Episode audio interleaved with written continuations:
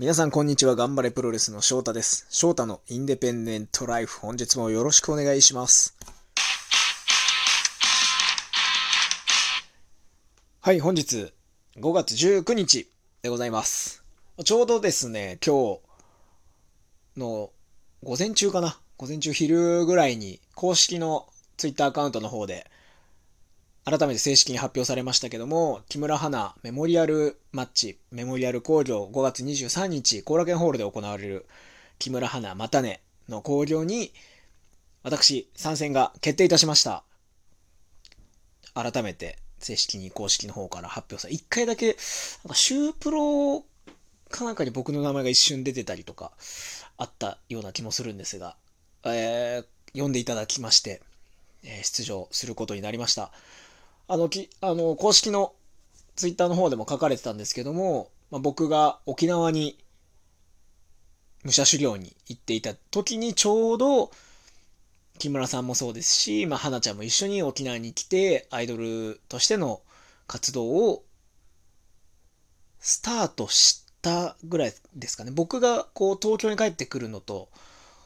沖縄に、ね、花ちゃんも沖縄に来てっていうのが少しだけ重なってるんですよ。数ヶ月重なってるんですけど、でそこから僕はもう東京に戻って、あとは、まあ、ツイッターとかで活動、あ、こういう活動してるんだっていうのを沖縄プロレスの選手経由でこう知っていったというような感じなんですけども、その頃の沖縄プロレスゆかりの選手もたくさん今回出ますし、その木村さんでもちろん花ちゃんにゆかりのあった選手がもうすごくたくさんこの交流に関わる中で木村さんの方から僕に、まあ、出てもらいたいというお話をいただいただいた時は本当になんだろうな、まあ、光栄すごく光栄だったし嬉しかったしあすごいこの大会でいいものを自分自身見せなきゃなというのは思ったんですけども一体どんな自分に何ができるんだろうなっていう正直なところもありましてなかなかこう日によっては悩んだりみたいなこともありましたでツイッターとか文章にするのもすごく難しくてまあでも結局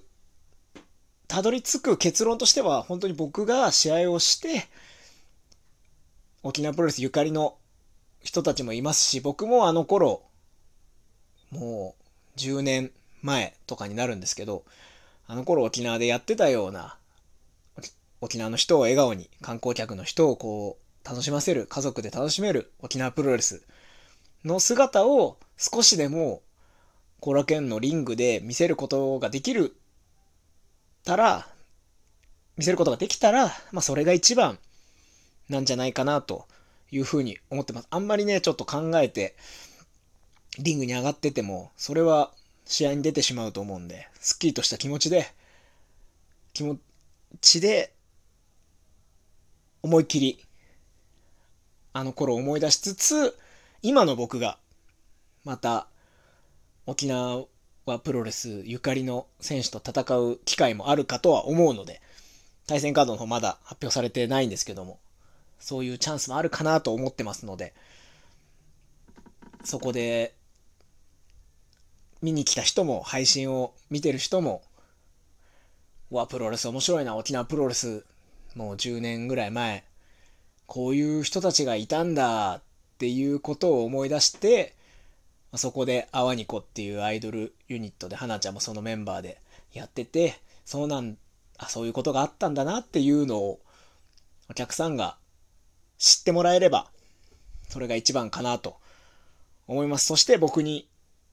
できることは僕が出るということであだったら見てみようかなという人が一人でも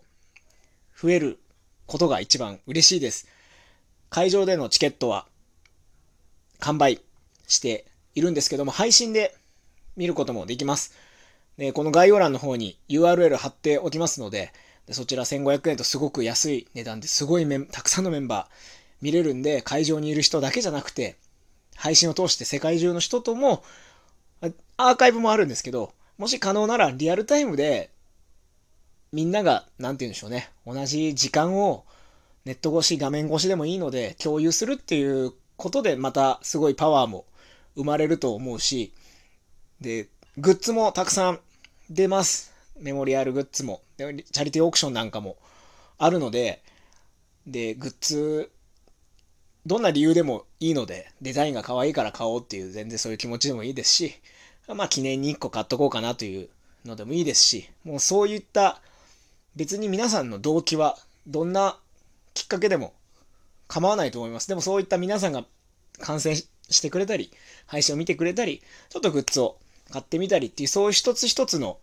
ことが確実に木村さんの力になると思いますし、すごくこう木村さんがこれから戦っていく中で、まあお金はすごくかかるっていうことをいろいろ僕もニュースとかで見てると思うので、別にもうどんな動機でもいいので、もし可能なら配信見ていただいたり、グッズ買っていただいたり、そして楽しんでもらえたら、それは絶対木村さんの力にもなるし、そうやって一つこう世の中の雰囲気が変わるかもしれないし、木村さんのやってることがすごくこう、将来数年後にものすごく大きなことになって、こう世界をね、変えることができるんじゃないかなと僕は思ってるので、もし余裕ありましたらぜひ皆さんご協力いただけたらなと思います。あの、まあ僕の感情というかその思いがなかなか文章にするのが難しかったので、ちょっとラジオトークで喋らせてもらいました。まあ、当日はあまり考えすぎずに、翔太は翔太らしく、そしてちょっぴりもずく界の救世主を思い出しながらリングに上がって戦いたいと思います。後楽園ホールに来る方はぜひ、後楽園ホールで、そして配信で見るという方は配信でお会いしましょう。そして今日もちょっと拙い喋り方になってしまいましたね。うまくこう伝えられなくて申し訳ないんですが、最後まで聞いていただきましてありがとうございます。また次回の配信でお会いしましょう。ごきげんよう。さようなら。